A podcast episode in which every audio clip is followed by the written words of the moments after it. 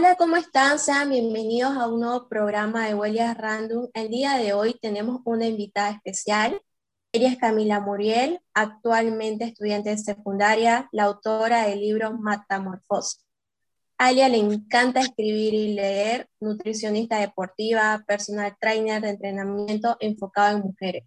El día de hoy nos hablará del contenido de su libro, el cual narra una parte de su vida que conlleva depresión, anorexia, bulimia y la superación del trastorno.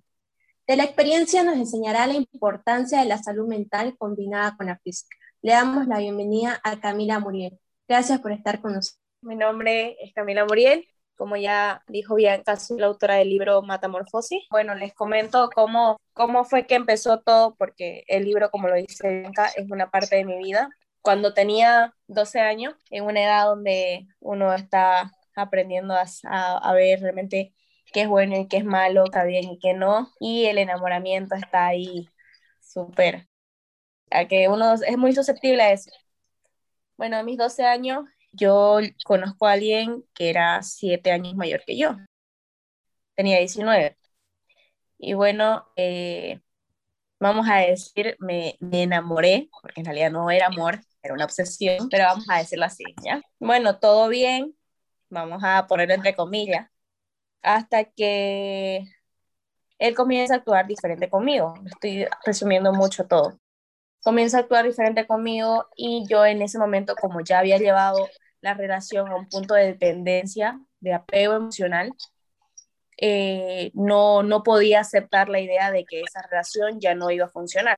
Bueno, yo me entero de que esa persona tenía a alguien más, la cual era una chica delgadita, y yo creía de que era por eso. Entonces, bueno, la depresión comienza por, por él, porque él me deja yo me sentí pues totalmente sola.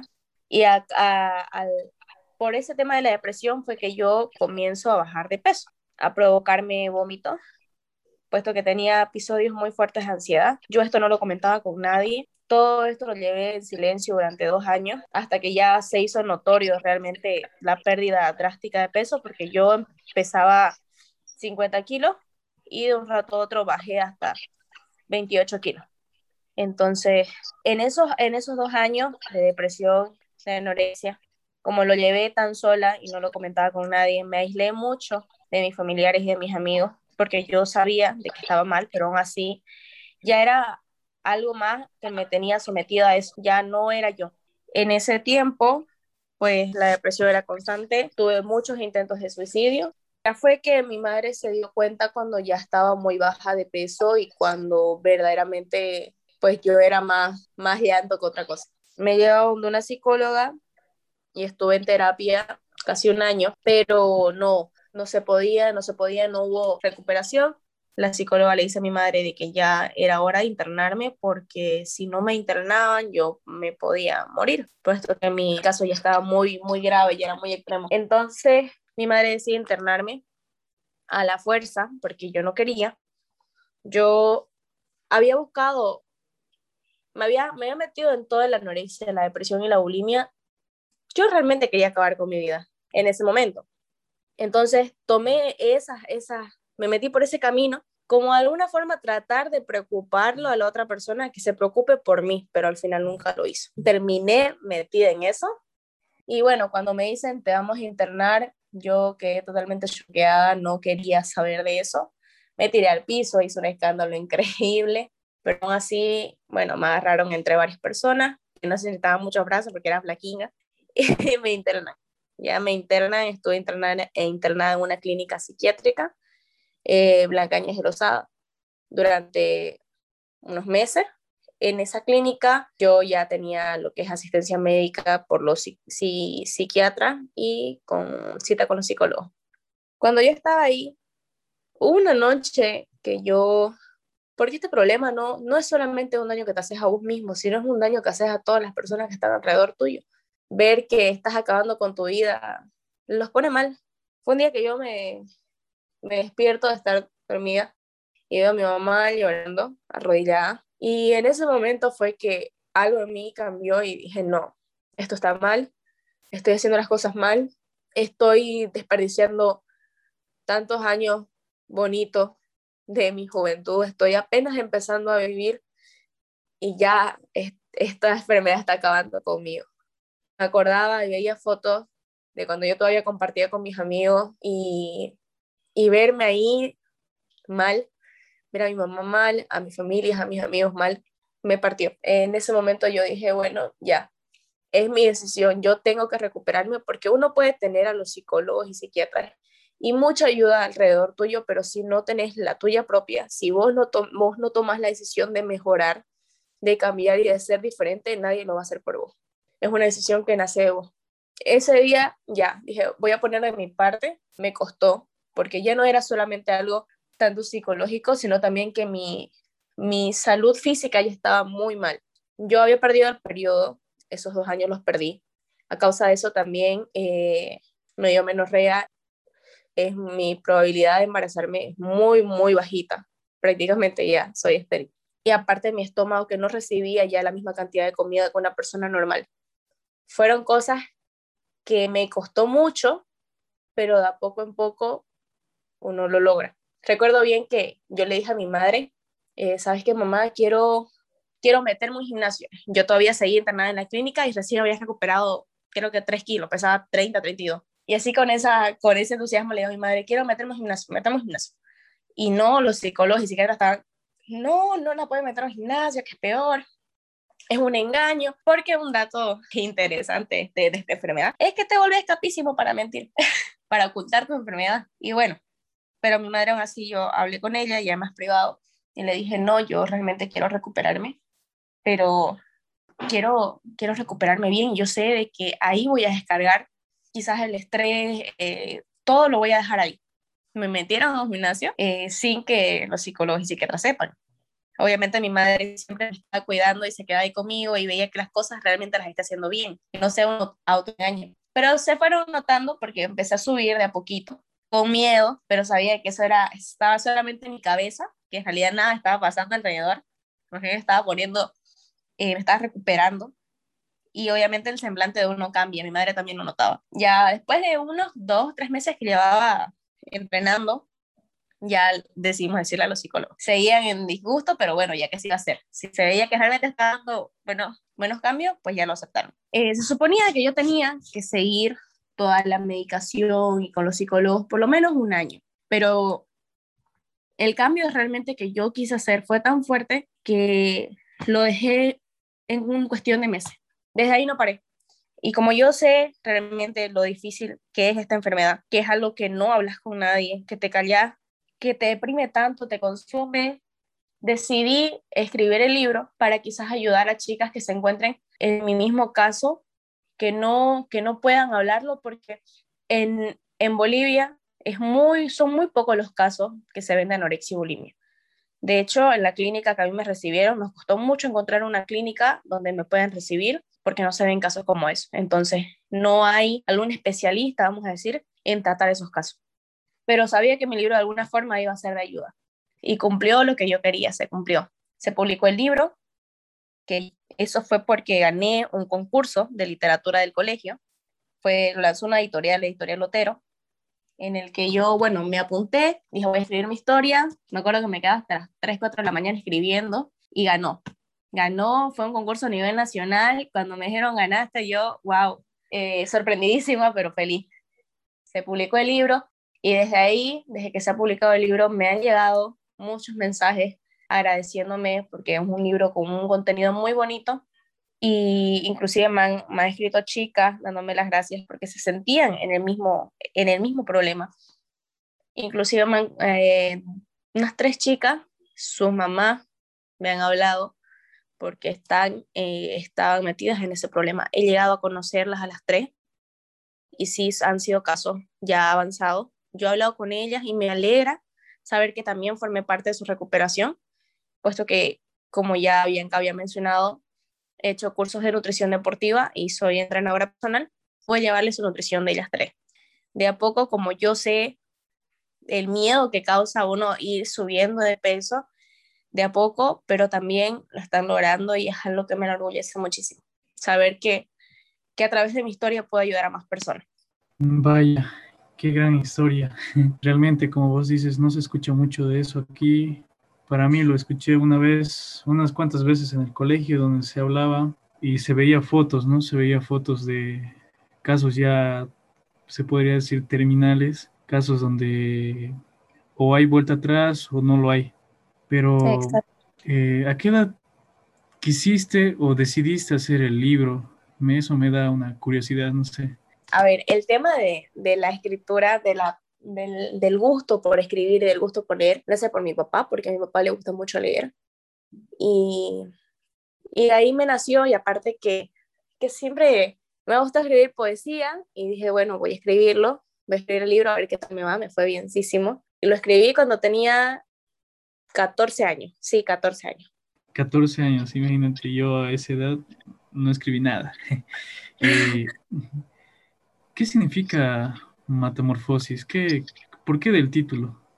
Metamorfosis eh, nace de que metamorfosis significa cambio y metamorfosis era un cambio que me estaba matando, entonces nace, nace de eso. Si gustan que profundice un poco más en el tema de, de este trastorno, eh, así como lo ven, porque yo hoy, él lo han presentado en mi colegio igual, a veces se habla de que te ponen el dibujo una manzanita que está ya comida y en el espejo se ve la manzana entera. Sí, es así, es así tal cual lo muestran. Yo recuerdo que estaba flaquísima y yo me veía en el espejo fatal. Y lo más confuso era que yo utilizaba unos tres pantalones para que me agarren, para que me aprieten porque no apretaba, ya era una talla 6 y seguían quedándome ancha.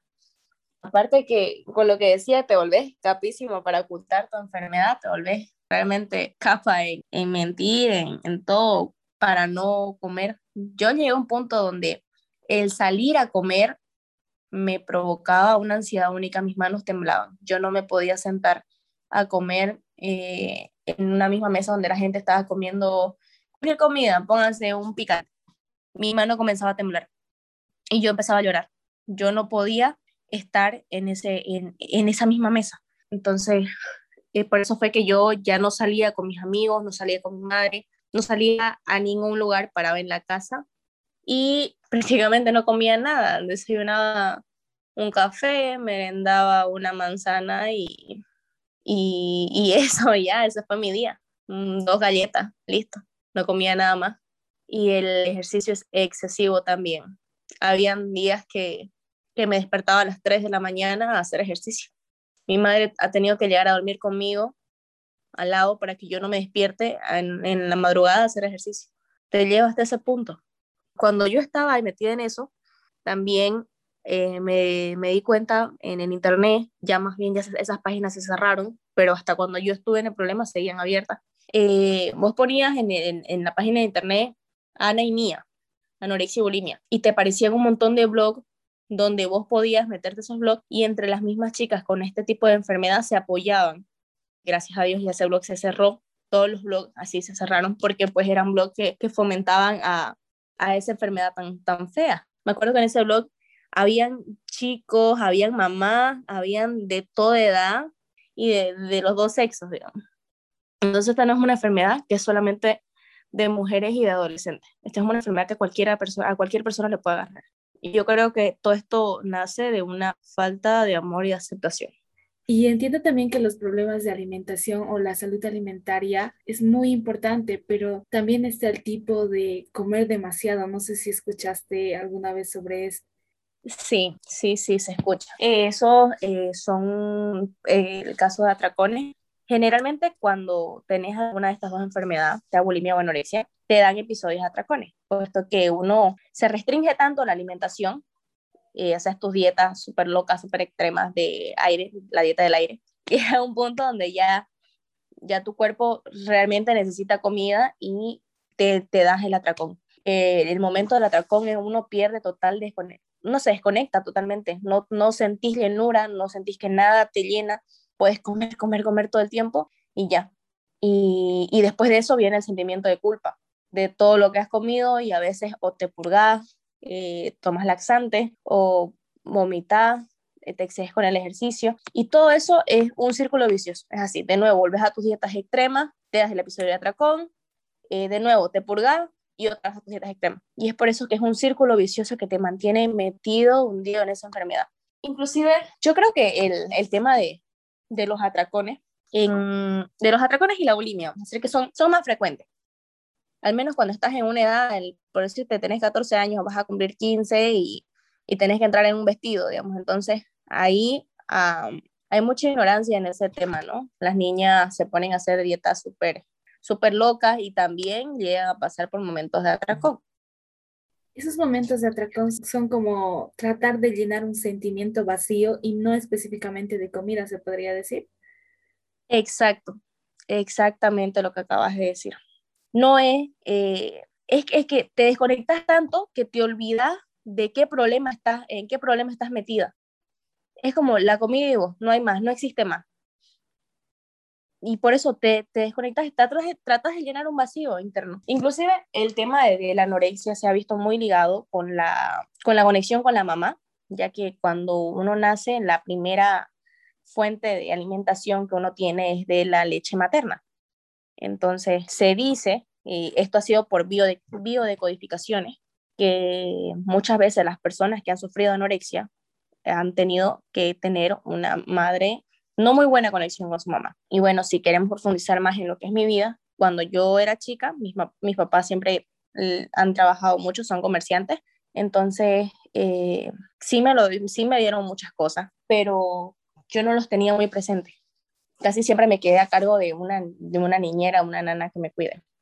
Y por eso a la, primera persona que me mostró afecto, yo me aferré, me apegó un montón tal vez profundizarnos más en el tipo de sentimientos que tuviste y cómo reconocer esa obsesión hacia alguien. ¿En qué momento se vuelve una obsesión? Primero tenemos que saber de que eh, si, no, si no te amas, si realmente no te valoras, no podés dar cariño y amor a alguien más. No puedes dar algo que vos no tenés.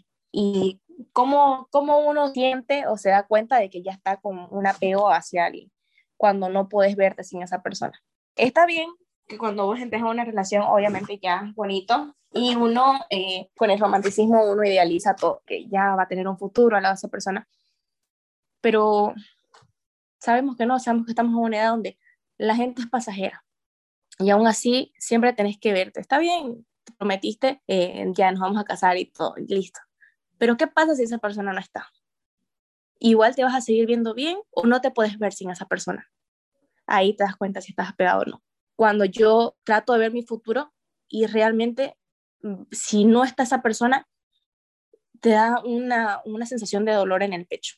Pero si, si no estás apegado, sabes que va a pasar, quizás te va a doler un día, dos días, hasta una semana, pero vas a volver a estar bien. El apego, la dependencia emocional es querer estar todo el tiempo con alguien. Y lo más chistoso es que cuando vos te apegas a alguien, la otra persona se aleja, porque es como si trataras de entrarte en su espacio y a cualquier persona, si no respetan tu espacio, uno se aleja. Entonces, ves, la dependencia es, vos te pegas a alguien y tenerlo, ya te digo, por seguro de que esa persona se va a alejar de tu vida, porque no va a soportar sentirse asfixiado. Y se va a ir. Por eso es como dice mi padre, 50-50. Te costó la aceptación de que tenías un problema de salud pero ¿cómo y cuándo fue el momento exacto en el que te diste cuenta de que algo andaba mal con tu salud?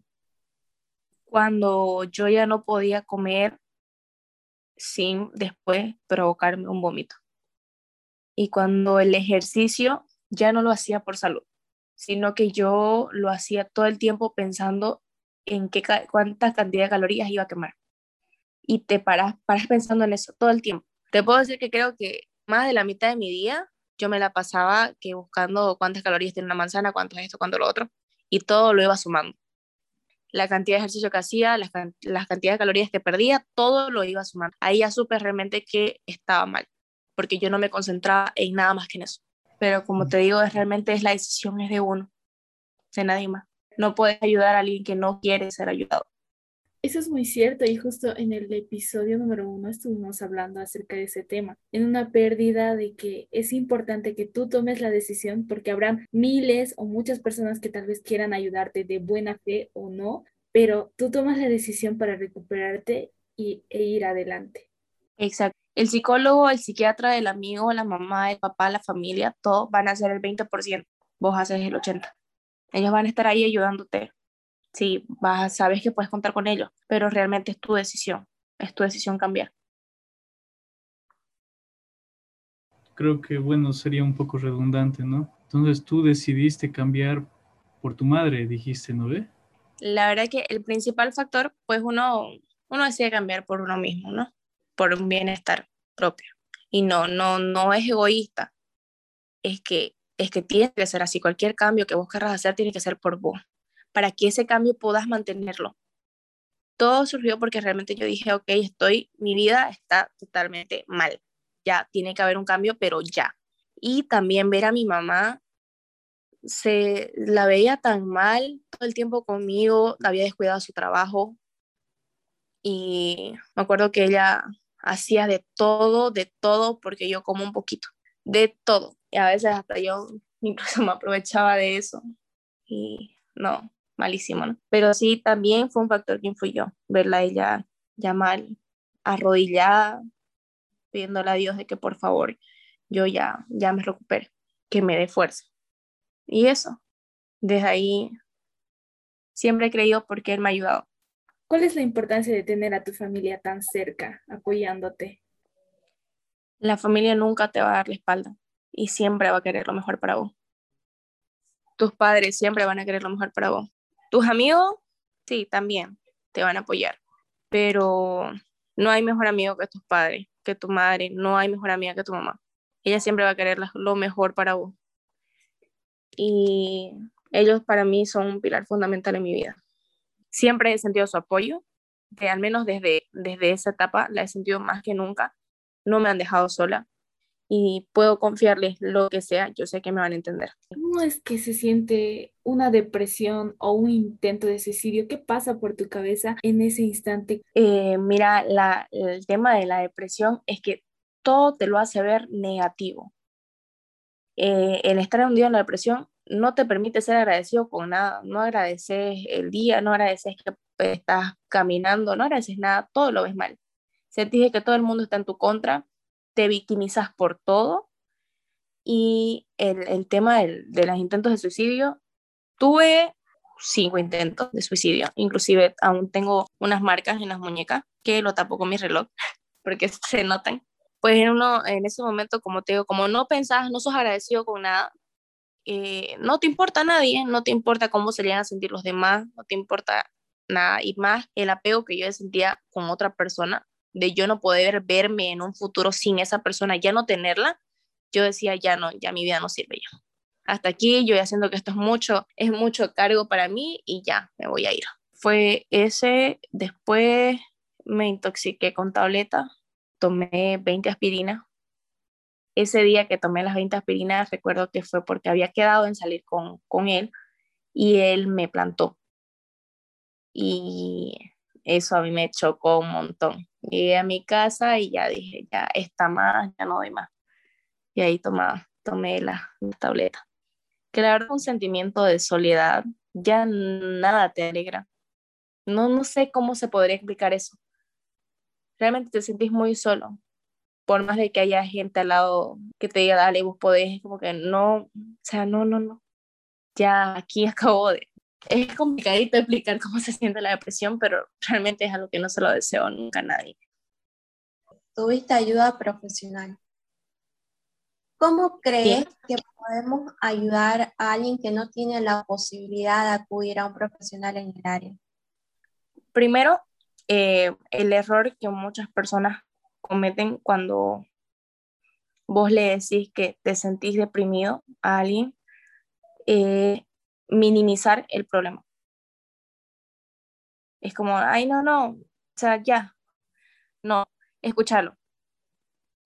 No hables nada, solo escuchar. Deja que la persona se desahogue con vos. Mm, evita decirle cosas como, ay, pero ya, que, que dale, recuperate, porque no, no, no, no estás siendo empático con esa persona. Te estás dando cuenta de que esa persona está deprimida, que realmente si vos le decís, pero si esto y ponete feliz, o sea, no, no se va a poner feliz.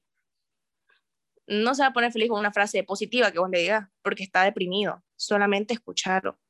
Lo mismo cuando una persona eh, está con un problema de anorexia, bulimia, no, no le digas esos comentarios, pero si solamente tenés que comer, no, porque esa persona no quiere comer, se siente mal comiendo. Escúchala.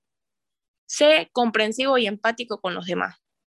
Algo, algo que vos dices es muy cierto porque una persona que no ha vivido la misma condición no puede ayudarte, no puede decirte, digamos que yo no he vivido la misma condición que tú viviste, yo no te puedo ayudar, no te puedo decir nada, pero algo que me, me, me gusta mucho, lo que tú hiciste, ¿no? Tu libro, para poder ayudar a los demás, porque, porque en, realidad, en realidad los que ni siquiera el Internet, ni siquiera, es que es, es algo que uno tiene que vivirlo, es algo que es difícil de contarlo también, ¿no? Sí, eh, si no estás, no, no, no puedes juzgar a alguien si no estás en sus zapatos. Muchas veces me he preguntado, ¿pero qué se siente? Y como, no te puedo explicar bien, bien qué era lo que sentía, porque un cúmulo de, de emociones. Pero, pucha, ¿qué te puedo decir? Ese tema es bien complicado. Yo sé que a poco sí eh, se va a ir dando más a la luz, porque con esto de las redes sociales, aunque no creas, yo he sentido con las chicas que me han escrito que los casos, al menos en la bulimia, han aumentado bastante. Porque las redes sociales te dan un, te marcan un estereotipo de físico donde vos sentís de que no encajas ahí con ese estereotipo, entonces te pones mal, te empiezas a jugar un montón. Y las chicas con las que yo entreno, a veces me dicen, ay, pero no me gusta, no, no, no, yo quiero cambiar totalmente mi cuerpo, no me gusta. No, no, yo no, no quiero partir de ahí.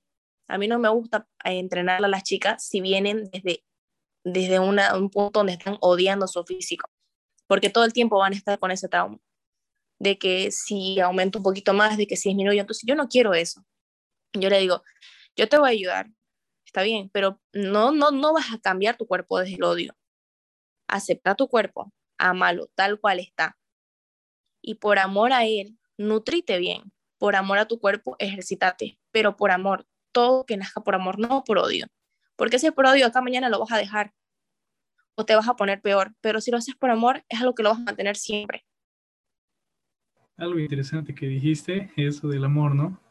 En alguna parte dijiste que, que como tu mamá es, oró, ¿no? Oró, se arrodilló, lloró y oró. Creo que también Dios fue una parte muy importante para tu recuperación, ¿no? Sí, totalmente. Siempre eh, le pedía de que me siga dando fuerza, porque la recuperación también es difícil. No surge de la noche a la mañana te puedes recuperar en una semana algo que en lo que estuviste un día, dos años. Es paso a paso. Y habían muchos bajones, habían días en los que yo ya quería tirar la toalla y, y, y sola me arrodillaba y le pedía que aún así me siga dando fuerzas porque algo en mí me decía de que yo estaba más, yo daba para más. Él tenía un propósito en mi vida que yo aún no había cumplido y yo tenía que seguir. Y siempre le decía, entonces, ayúdame a ver realmente qué propósito quieres que yo cumpla. Ayúdame, yo quiero ser tu sierva. Es muy bonita tu historia para recalcarlo. Ahora, tal vez retrocediendo un poquito más, las personas de tu entorno sí fueron de mucha ayuda, pero cuando ibas al colegio o tal vez en la calle, ¿recibías algún tipo de burla que recuerdes? ¿O ya después del proceso, alguien que te haya criticado de alguna forma por la condición? Eh, sí, como uno hoy era, bueno, como realmente las personas no sabían de que lo que yo tenía era un problema de anorexia, porque no es como que vayas con un papel por la frente que diga soy anoréxica, no me hables de tal manera. No. Entonces la gente, no por mala, pero hacía comentarios tipo, ay, pero es que estás plana, o se te va a llevar el viento, digamos. O sea, esos comentarios que tus piernas aparecen dos hilitos colgando, te bajoneaban mucho más. Después en el proceso de recuperación también, porque como de estar con muy bajo peso, fui ganando, ganando peso, eso se notó entonces los comentarios como que, ay, estás más gordita. Y en un inicio ese comentario a mí me asustaba, pero yo sabía y siempre traté de tomarlo de la mejor manera y cambiar esa palabra de estás más gordita como un te veo más, te veo más reluciente, te veo más fuerte, te veo con más ánimo. La cambiaba automáticamente, tras que yo la escuchaba, hacía toda la fuerza para cambiarla y tomarla como yo realmente sentía que estaba bien. Pero pues los comentarios con el físico de las personas nunca, nunca faltan. Por eso es que digo que uno siempre tiene que tener el amor propio como escudo, que nada te afecte, que ningún comentario te afecte verdad, los comentarios nunca faltan. La verdad es que me encanta esa fuerza que tenés para no hacerle caso a esos malos comentarios. Gracias. Danos, ¿cuál fue el proceso de reacción de tu libro? ¿Qué sentimientos tuviste al publicarlo? Cuando yo empecé a redactar el libro, yo ya estaba recuperada, vamos a decir. lo escribía y lo volvía a vivir. Y yo en ese momento, como ya yo me sentía bien, quería meterme dentro de lo que estaba escribiendo y darme un manazo para que yo reaccione ya, pero no podía hacerlo. Eh, y llegué a llorar mientras escribía el libro, porque redactar cómo me hice tanto daño a mi templo, cómo me, me, me metí, me, me, dejé de salir, con, de compartir con mi familia y con mis amigos, eh, me, me provocó mucha pena. Pero me encantó escribir el final de cómo fue que me recuperé, me reanimó un montón. Cuando yo recibo la noticia, porque esa noticia tardó en llegar, yo mandé el libro y tardó igual unos dos meses en que me avisen, yo ya lo tenía por perdido el libro, yo dije, bueno, ya ni modo, no se va a publicar. Pero me llamaron y se publicó, saltaba una pata, estaba súper feliz. Eh, conocí al, al dueño del editorial, que yo ya había leído bastantes libros de él antes, y también conocerlo fue bonito. Eh, lo publican y me dicen de que sí tengo que llevarlo un seudónimo porque como era menor de edad y aparte el, en el libro habla muchas más cosas, ya está más profundizado, está prácticamente toda mi historia tal cual pasó está ahí. De todo lo que van a leer, un 95, 97% es tal cual pasó. Por eso era que el libro tenía que estar con un seudónimo porque hay algunos temas que son muy fuertes. Ver que empiezan a leerlo y me mandan fotos del libro por Instagram o por Messenger, me hace sentir muy bien. Wow, ¿y cuánto tiempo te tomó escribirlo? Tomó escribirlo, como yo me enteré tarde de que se había lanzado esa, esa vamos a decir, convocatoria para que los chicos puedan escribir, estaba internada cuando realmente se había lanzado. Tuve que escribir todo el libro, que tiene algo de 200 páginas o menos en cuestión de tres, cuatro meses. Tres, tres meses, sí, tres meses. Es un récord, diría yo. Generalmente, incluso en escritores, pasan dos años como mínimo escribiendo algo. Realmente felicidades. Sí. Era escribirlo y después teníamos que volver a redactar, acomodar algunas cosas que estaban mal, utilizar otro sinónimo y un montón de cosas que mi papá igual me ayudó mucho. Y sabes qué, es un dato chistoso e interesante, es que mi, mis padres no han leído el libro, nunca lo han leído. No sé, me da como que un poquito de vergüenza quizá también de que lo lean. Y nunca lo han leído. Me da un poquito de vergüenza, ¿no? Por, porque como lo narro todo tal cual pasó con el tema de, de la relación que tuve, me da vergüenza, la verdad. Bueno, tu libro, ¿no? Es algo impactante a la edad que lo sacaste aquí los tres tenemos experiencia de que a muy poco tiempo podemos sacar eh, grandes proyectos. Eh, ¿Cómo te puedo decir? No sé, hasta ahora escuché que todos los grandes proyectos han comenzado con último tiempo, no sabían, la convocatoria la han escuchado tarde, o no lo han escuchado. bueno, algo que quisiera saber, ¿no? ¿Dónde podemos encontrar tu libro? ¿Y con qué eh, nombre está específicamente así? Porque tiene ¿no? subtítulo y, sus, y su autor. El libro está ahorita en librería Café Ateneo, está en librería Paititi, en algunas librerías del Mutualista, en la librería del Colegio Don Bosco. el precio es de 60 bolivianos y lo encuentra con el nombre de eh, Matamorfosis, así, siempre. Matamorfosis por Connie Cuellar. Connie Cuellar es el seudónimo que uso. El, el Connie era porque yo de niña siempre me gustaron los conejitos y los cuyos y por eso yo decía que me llamaba Connie. De ahí. Bien. Solamente está disponible en Santa Cruz, pero estoy viendo la forma de eh, hablar con alguna de las librerías y poder hacerlo llegar ya a nivel nacional por envío. Sí, tienen que leerlo porque la verdad es muy bueno el libro. Sí, y bueno, traté de hacerlo lo más entendible posible, como yo sabía de que mis lectores iban a tener entre 12, 18 años a rajar, entonces no podía utilizar palabras tan complicadas. ¿Estás en la redacción de otro libro o trabajas en alguno? Eh, mira, sí pensaba sacar en la segunda parte de Matamorfosis, donde ya muestro totalmente mi recuperación, pero ese está por la mitad. He decidido empezar otro, donde quiero también mostrar un poco de otros problemas adolescentes que no hablan mucho. Mi idea es tratar de, porque un escritor para, para redactar el libro tiene que investigar muchísimo del tema. No puedes escribir de algo que no conoces. Y así que de a poco estoy cada vez investigando un poco más de diversos temas. Les voy a dar como que hay una idea de cómo, cómo pienso hacer el siguiente libro.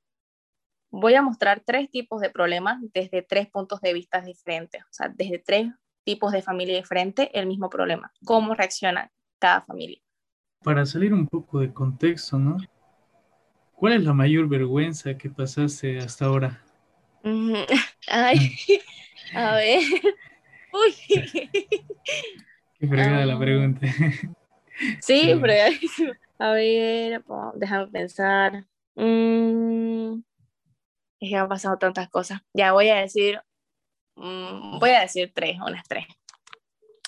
Eh, la primera fue cuando estaba de visita en el Expo Cruz, estábamos visitando el Expo Cruz y bueno, los vidrios los limpian súper bien. Entonces yo, yo por entrar apurada a, un concurso que estaban haciendo, me di contrato del vidrio enfrente de todo el Cruz. Después, eh, es una vergüenza siempre que cuento la historia de cómo traté de empollar un huevo, así, huevo de cocina. Me acuerdo que, que lo puse en el medio de mi cama y yo era, era niña y me senté encima del, del huevito. Estuve unas dos horas ahí encima y no, no salía el pollo, porque mi idea era que si yo empollaba el huevo iba a salir un pollo, pero al final no pasó eso. Y siempre me chiste cuando lo cuento. Qué otra vergüenza, a ver. Ah, sí, eh, cuando me persiguió una vaca que saliera un toro. Fue en un viaje, en un retiro que hice con la iglesia María Auxiliadora con la parroquia María Auxiliadora, eh, estábamos en el viaje y había una, una, vaca que yo pensaba que era vaca, pero era un toro. Y yo acerqué al toro a tomar una foto, una selfie, y en eso el toro se comienza a mover y no, pues patita, ¿para qué las quiero? Me tiré el pic y la gente que estaba en el pueblo se reía un montón. El, que, el que más me llamó la atención es el huevo. ¿Rompiste? Ah, quería saber cómo terminó. Me olvidé la existencia de ese huevo, porque como no, no nacía el pollo, yo dije, si lo meto en una media, en varias medias, y lo meto en el fondo del ropero, van a hacer el pollo. Bueno, hice eso, lo metí entre medio de un montón, de medias, lo metí al cajón. Me olvidé totalmente de que había metido el huevo ahí. Y habían pasado, un montón de tiempo. Yo cuando me iba a mudar, meto mi mano y, y que el, el, huevo se revienta en mi mano, todo podrido. Oh. No intenten empollar un huevo, no nace un pollo. Eso no funciona con humanos. ¿Verdad? Bueno, ahora, oh, qué bonita historia y reírnos al final de esta forma. Recomendamos a todos los oyentes que puedan adquirir el libro porque seguramente es algo muy hermoso según a lo que nos cuentas y esperemos que pronto, pronto, pronto ya se pueda enviar el libro o adquirirlo en varias bibliotecas de todo el país si es posible a nivel internacional más como el tema de Instagram, así súper, de cualquier persona te puede seguir. Una chica de Colombia me escribió, me dijo que quería leer, pues, igual de España, pero pucha, de Colombia, España y Argentina. Pero primero quiero que el libro llegue a nivel nacional. Realmente me encantaría que llegue a nivel nacional. Y como yo este año que viene ya cumplo 18, eh, voy a sacar el libro con mi nombre, ya no con un seudónimo no, eh, no es una historia, realmente no es una historia de la que yo me avergüence, me siento orgullosa realmente de todo lo que pasé. Y a veces me preguntan qué cambiarías de tu pasado, pues realmente no cambiaría nada. Todo lo que pasé, lo que me tocó vivir, me hizo la persona que ahora soy. Creo que soy una persona muy fuerte. Y si no hubiera pasado toda esa situación, ¿dónde creerías que estaría? Quizá ahorita mm, aún estuviera frustrada porque no haya sabido cuál es mi pasión, a qué me gustaría dedicarme y haya sido como un volantín. Me ha costado centrarme. Así era antes de que me pase todo. Me costaba concentrarme un montón, todo para mirar chacota. Y eso fue como un estate quieto también un ya centrado. Creo que todos aquí pasaron por eso, porque, bueno, yo lo pasé. También era, yo entré dos veces al reforzamiento. Así era un, ¿cómo se dice? Un tiro por la izquierda. Como una oportunidad que me dieron, ahí también me centré, pero no fue algo como una historia que pueda ayudar ¿no? a muchas personas, porque lo que vos has vivido y cómo lo tomas, eso, para mí eso es sabiduría, porque una persona sabia aconseja a que otros no caigan en lo que uno ha caído, que todas esas cosas que pasan son, bueno, no sé si escuchaste, no sé si escuchaste que la gente cuando le pasa algo malo, le culpan a Dios. Siempre cuando le pasan algo malo es como que, pero ¿por qué? ¿Por qué yo si... Reprochar, reprochar todo el tiempo. Ajá, pero cuando ya pasas por ese, ese momento o ese problema, tal vez pueden pasar muchos años, 10, 15 años y recién darte cuenta cuando ya estás viejo tal vez, que todo eso que has pasado en realidad fue importante en tu vida, porque si Dios no hubiera puesto, yo, yo pienso, ¿no? Como vos dijiste que no te arrepientes, si no hubiera puesto a ese joven, si no hubiera puesto ese sentimiento y ese valor de salir de ahí, creo que no hubieras hecho un libro que ayudaría a muchas personas. Y, imagínate, yo a mis, bueno, no te comenté cuántos años tengo, yo a mis 21 años no hice ningún libro y vos a los 14. A los 14, perdón, ya tienes un libro. Es algo que no muchos lo hacen y yo la verdad que no, no sé cómo redactar un libro. Creo que sería bueno que le insistas eso de que vos lo mandes, ¿no? A todo Bolivia, porque sé, sé que todas las jovencitas viven por eso, porque, porque lo escucho, ¿no? Escucho cómo se reprochan, cómo se sienten menos eh, con su autoestima, dicen que se ven gorditas, yo les veo normal y, es raro, y es raro. Yo, yo, estoy, yo estoy gordito, pero me siento feliz, digamos pero ellas se sienten gorditas y se sienten mal y yo digo... Es que, ¿sabes qué? Yo creo que es exactamente es el semblante, o sea, reíte todo el tiempo, trata de mostrar un semblante bonito, vas a parecerle bello a cualquier persona. Si vibras bonito, atraes cosas bonitas. No es tanto el físico, es como sos por dentro. Mira, el físico realmente es, una envoltura. Es lo que acá mañana se va a ir si, si yo me alimento y me nutro y entreno y todo, lo hago por, por amor a mí. Pero el cómo me veo físicamente lo tomo como algo secundario. Realmente lo hago porque me siento bien, porque me hace sentir bien, porque el saber que estoy dándole a mi cuerpo lo que necesita me hace, me hace sentir muy bien conmigo. Y es algo que yo puedo expresar también a los demás. Estás animado todo el tiempo. Mucho va a ser la actitud para cómo te vean los demás. No dijiste, ¿no? ¿Qué es lo que te quieres dedicar? Creo que sigues en duda. ¿No pensaste en nutricionista, eh, no sé, los que hacen los libros, ¿cómo los llaman? ¿Escritores?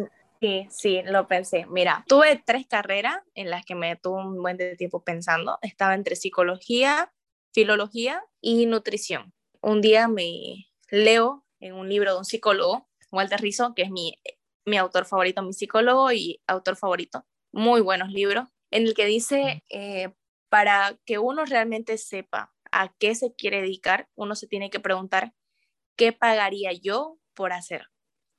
Y yo me puse a pensar, yo no pagaría, me gusta escribir, sí, lo tomo como un hobby, pero no pagaría por sentarme toda una tarde y de lunes a lunes estar escribiendo. Ahí supe que no, ok, esto no. Me gusta sí, pero no es a lo que yo me quiero dedicar el tema de la psicología también. Pero me encontré con que a mí me encantaría, yo pagaría por estar sentada en, tener mi eh, estar sentado en el escritorio y atender a mis pacientes, ayudarlos a mejorar sus hábitos alimenticios y también a que se sientan mucho mejor física y anímicamente.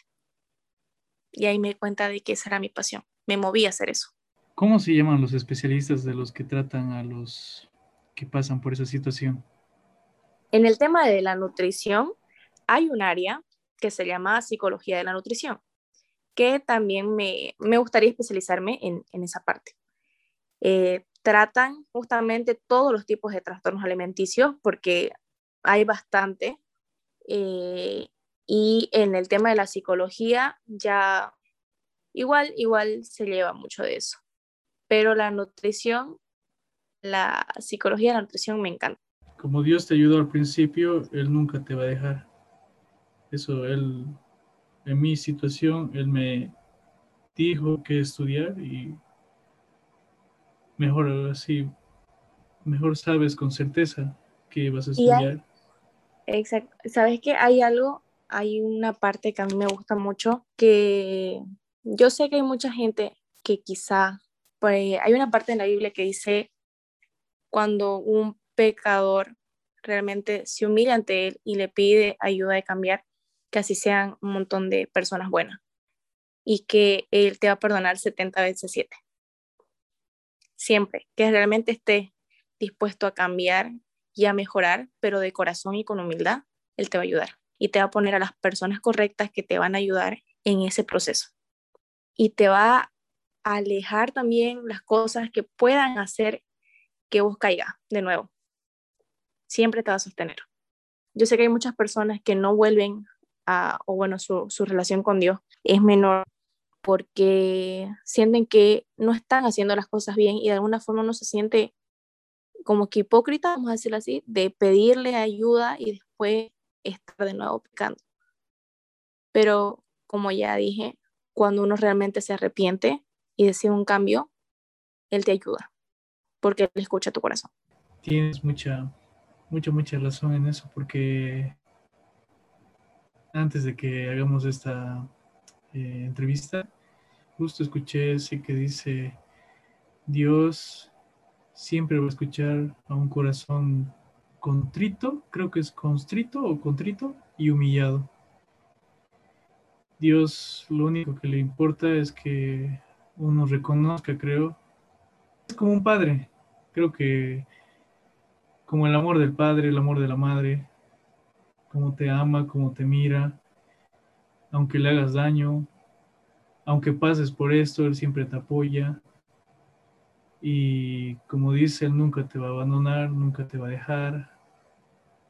Y aunque tus padres, ¿no? A veces, no sé si vas a llegar a esa situación o si has llegado, donde todos te dan la espalda y ahí te das cuenta que lo único que queda es Dios. Eso es algo que yo he vivido. Y eso es algo que es, es donde puedes ver más a Dios y lo amas más, porque ahí siempre estuvo. ¿Sabes qué? Otro punto importante es que hay mucha gente que cuando está en la dificultad realmente se acerca a Dios, pero cuando después de, de pasar por eso y estar bien, se olvida, se olvida de ser agradecido. Y otra vez esperan a estar mal para pedir ayuda de Dios. No, el agradecimiento tiene que ser siempre, constante, todos los días. No es solamente cuando estés mal.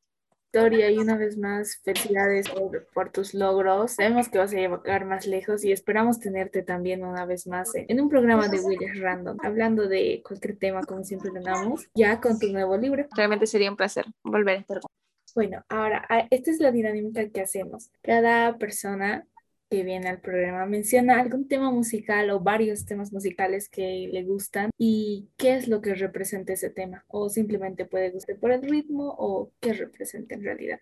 La verdad es que escucho de todo, de todo, pero de todo. Pero eh, no sé si Gustavo Cerati, me gusta mucho, es un clásico del rock. Me gustan mucho sus canciones porque... Y el flamenco también me encanta fondo flamenco o de estilo Pablo Alborán. Me calman mucho, es muy tranquila. Y siempre que escucho una canción me lleva a algún, algún lugar en específico. Gustavo Cerati me conecta a, al tiempo que estuve en recuperación. Lo mismo con mis canciones de fondo flamenco. Antes de que termine el programa, la pueden seguir a ella en sus redes sociales. Eh, la pueden encontrar en Instagram como Muriel-LC17 y en Facebook como Muriel LC. Un gusto estar con ustedes. Gracias por darme este espacio. Gracias a ti por compartir tu historia. Inspiradora, muy bonita. Nos dejó sin palabras. Nos llegó hasta el alma. Hasta la próxima. Nos vemos. ok, nos vemos. Chao, chao.